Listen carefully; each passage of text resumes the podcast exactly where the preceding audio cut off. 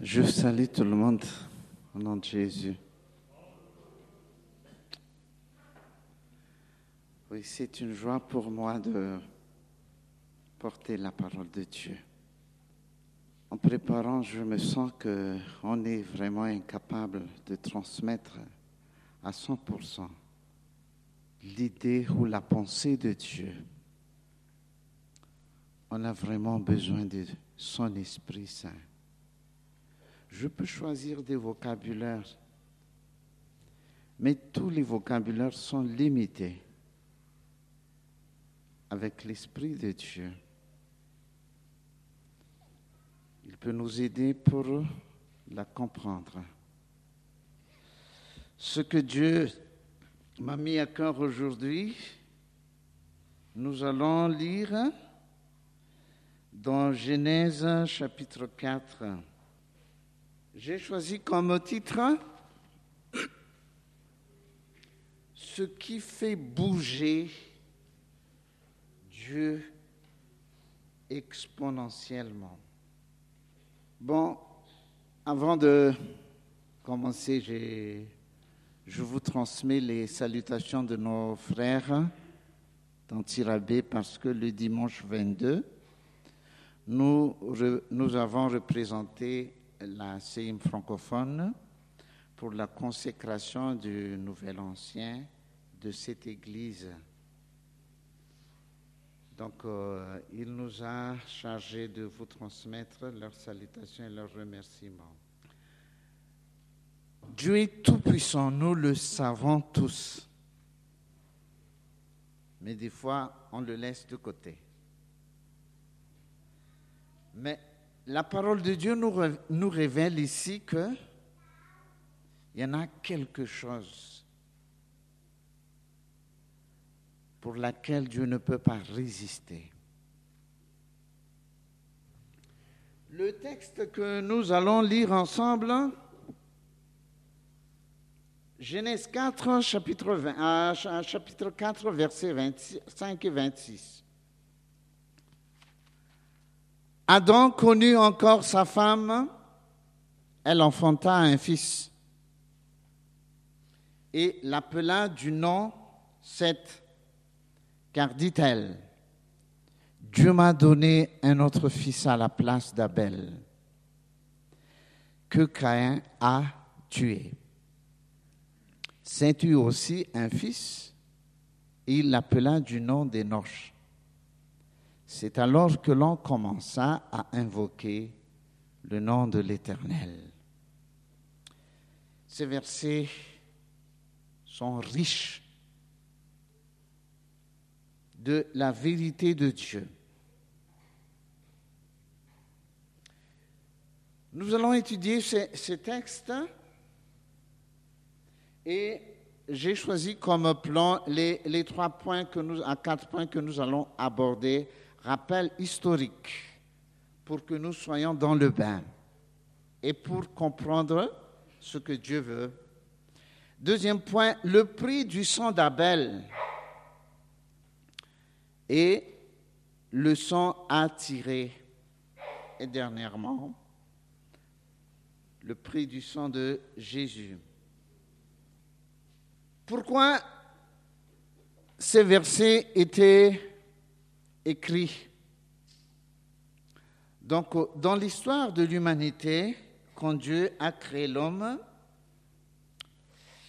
ce dernier a péché. Dans Genèse chapitre 3, ce passage nous raconte de ce qui s'est passé, mais après la chute, la relation entre Dieu et l'homme est coupé totalement. C'est le verset 8 du chapitre 3 qui nous le montre. Alors, ils entendirent la voix de l'Éternel Dieu qui parcourait le jardin vers le soir, et l'homme et sa femme se cachèrent loin de la face de l'Éternel Dieu, au milieu des arbres du jardin. Dieu a voulu se communiquer avec l'homme Mais c'était impossible. Ils ont eu peur à cause de la peur et la crainte, la honte. Ils ont pris la fuite en écoutant la voix de l'Éternel. C'est pour nous dire que c'était impossible de se communiquer entre Dieu et l'homme. Et la famille est devenue privée du bonheur. Quand Dieu était venu, ils se sont cachés et Dieu a dit, Adam, où es-tu? Il a dit, je me suis caché parce que je suis nu. Dieu lui a demandé, pourquoi? Tu dis, tu es nu, qui, qui te l'a fait connaître? Est-ce que tu as mangé le fruit que je t'ai défendu? Et il a dit, c'est la femme que tu m'as donnée. Donc la, la femme était accusée par le mari. Si on vit que de l'accusation à la maison, c'est l'enfer. Hein? On cherche toujours les fautifs, si c'est comme ça notre mode de vie, le bonheur et la joie nous quittent. La famille était privée du bonheur, accusée par le mari et la femme. Donc, euh, la vie entre couples était dérangée. Deuxième point, domination du péché parce que Abel était tué par Cain. Frères et sœurs, Imaginons la vie de cette famille après la chute. Et dans Genèse 4, verset 10, le sang d'Abel accuse. Et l'homme commença à invoquer le nom de l'Éternel. C'est-à-dire, avant ça, l'homme ne s'adressait jamais une parole à Dieu. Mais à cause du sang d'Abel, il commença à invoquer le nom de l'Éternel.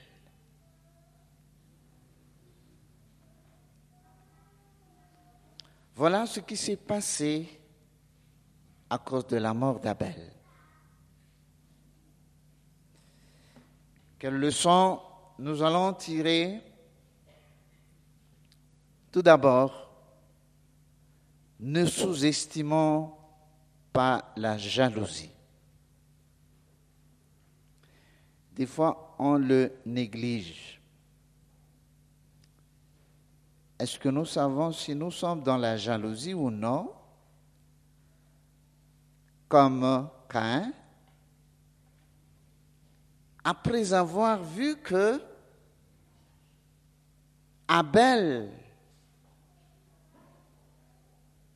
a eu la faveur aux yeux de l'Éternel. Il était content, non?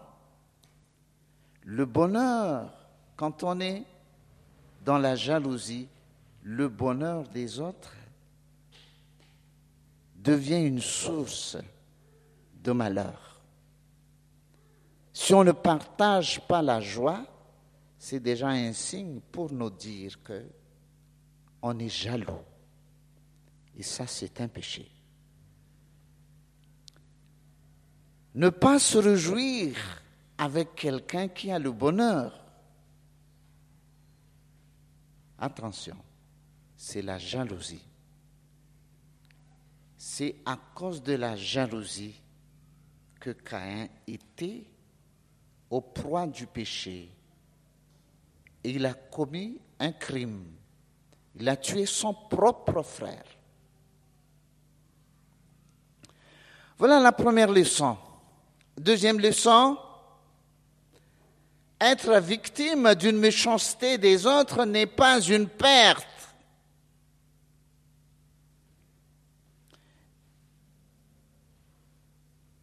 crime d'une méchanceté des autres n'est pas une perte. C'est ça qui fait tourner la page de cette famille. C'était pas facile, c'était dur.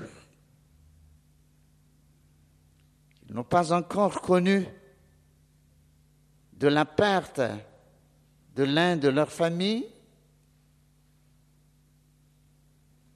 mais avec ce sang d'Abel, beaucoup de choses ont changé. C'est pourquoi Jésus nous encourage toujours, heureux serez-vous lorsqu'on vous outragera, qu'on vous persécutera et qu'on dira faussement de vous toutes sortes de mal à cause de moi. C'est un bonheur. Ça, c'est difficile à accepter, mais c'est la version de Dieu.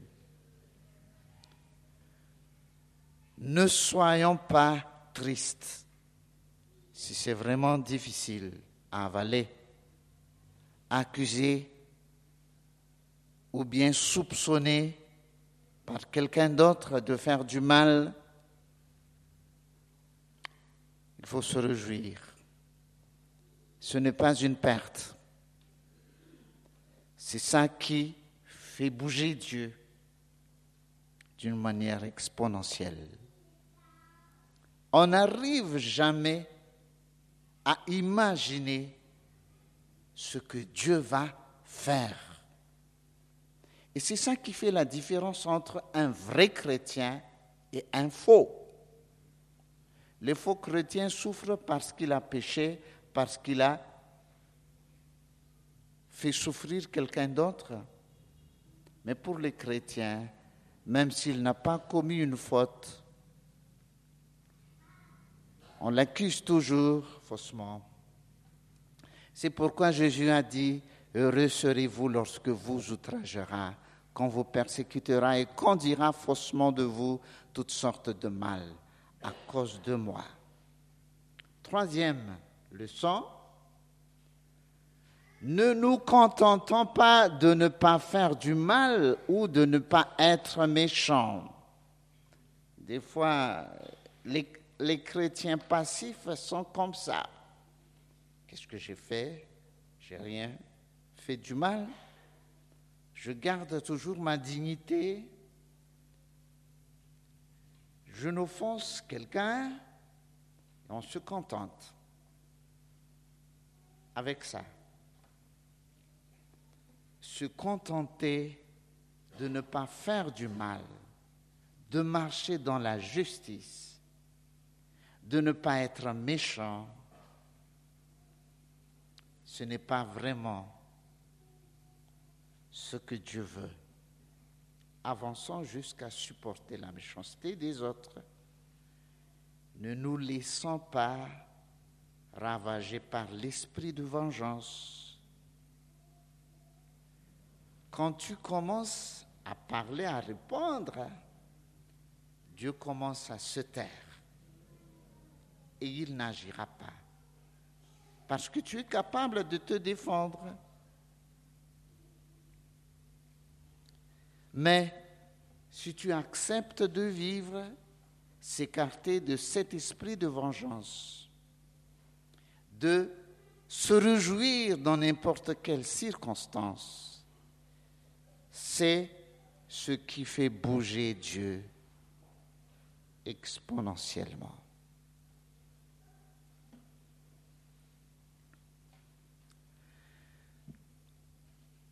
C'est toujours dans la prédication de Jésus sur la montagne dans Matthieu chapitre 5. Il a dit, vous êtes le sel de la terre, mais si le sel perd sa saveur, avec quoi la lui rendra-t-on? Il ne sert plus qu'à être jeté dehors et foulé aux pieds par les hommes.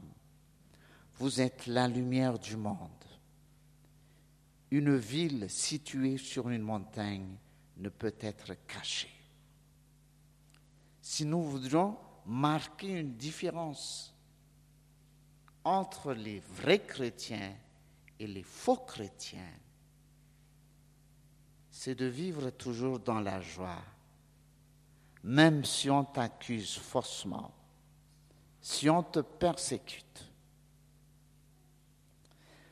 Voilà ce qu'on peut tirer comme leçon dans la vie sang, dans la vie d'Abel.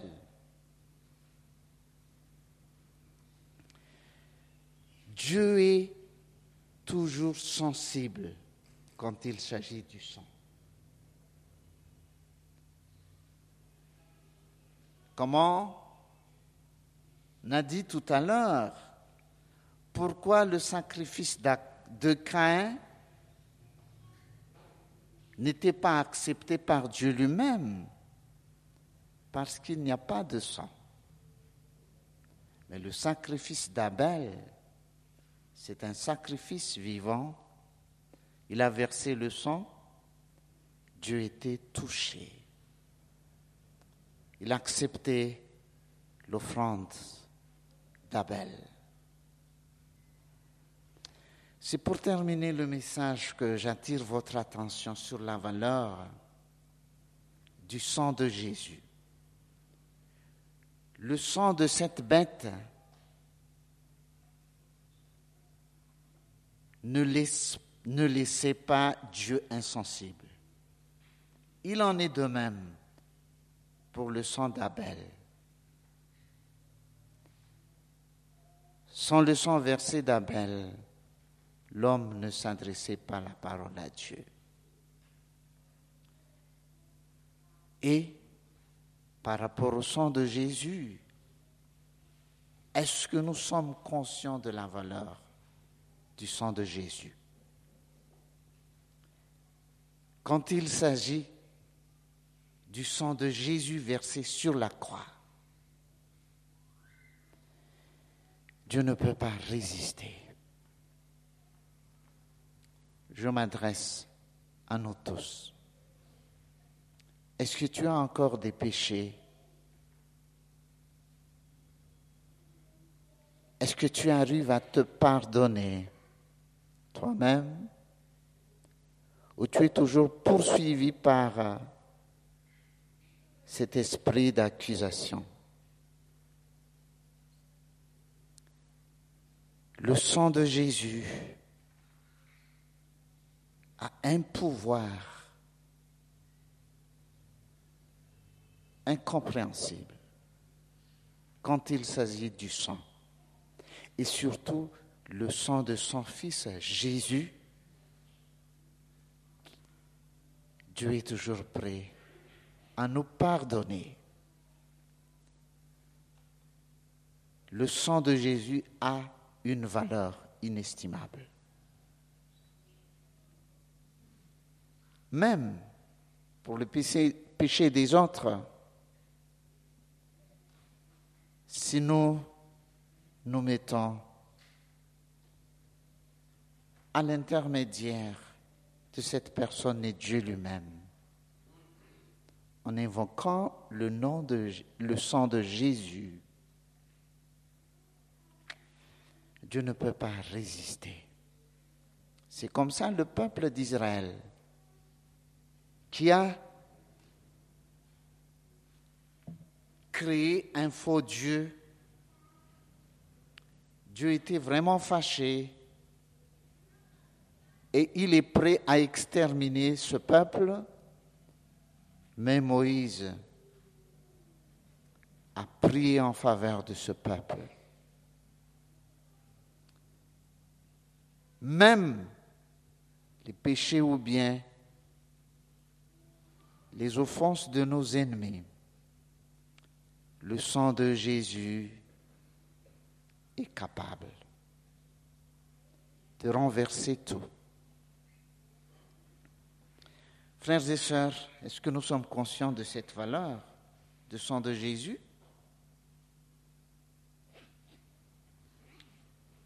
Le sang d'une bête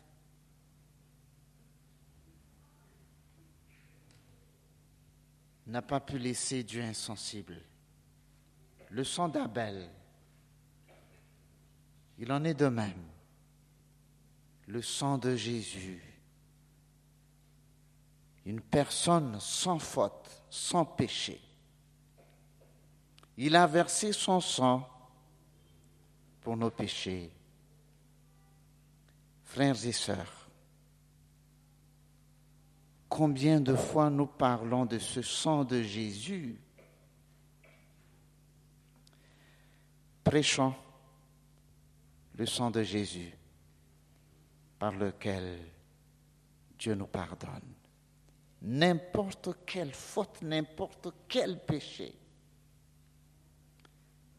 S'il s'agit du sang de Jésus, Dieu nous pardonne.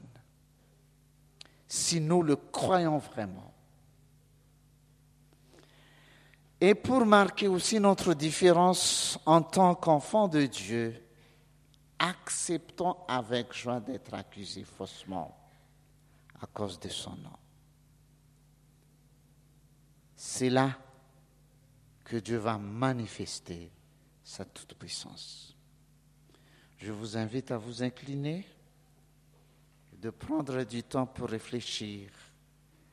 Est-ce que nous sommes conscients de ce sang de Jésus, la valeur du sang de Jésus Commençons par nous-mêmes. Si nous avons encore un péché non confessé, parce que tu ne crois pas la puissance du sang de Jésus. Oui, c'est vrai que Dieu est triste quand tu te laisses tomber par le péché. Le diable t'a séduit et Dieu Dieu t'a perdu. Mais quand tu reviens à lui, en étant conscient que la vie appartient à Dieu seul, et le sang représente la vie, seul Dieu qui est le propriétaire. Acceptons de vivre même si on nous accuse faussement. Approche-nous de Dieu, Père céleste. Merci pour ta parole qui nous rappelle du précieux sang de Jésus qui était versé sur la croix. Seigneur, pardonne-nous si nous avons négligé ce sang versé sur la croix. Seigneur, pardonne toute personne qui confesse leur péché en ce moment, en étant conscient de la valeur de ton sang, Seigneur Jésus. Et nous te prions encore de nous donner la persévérance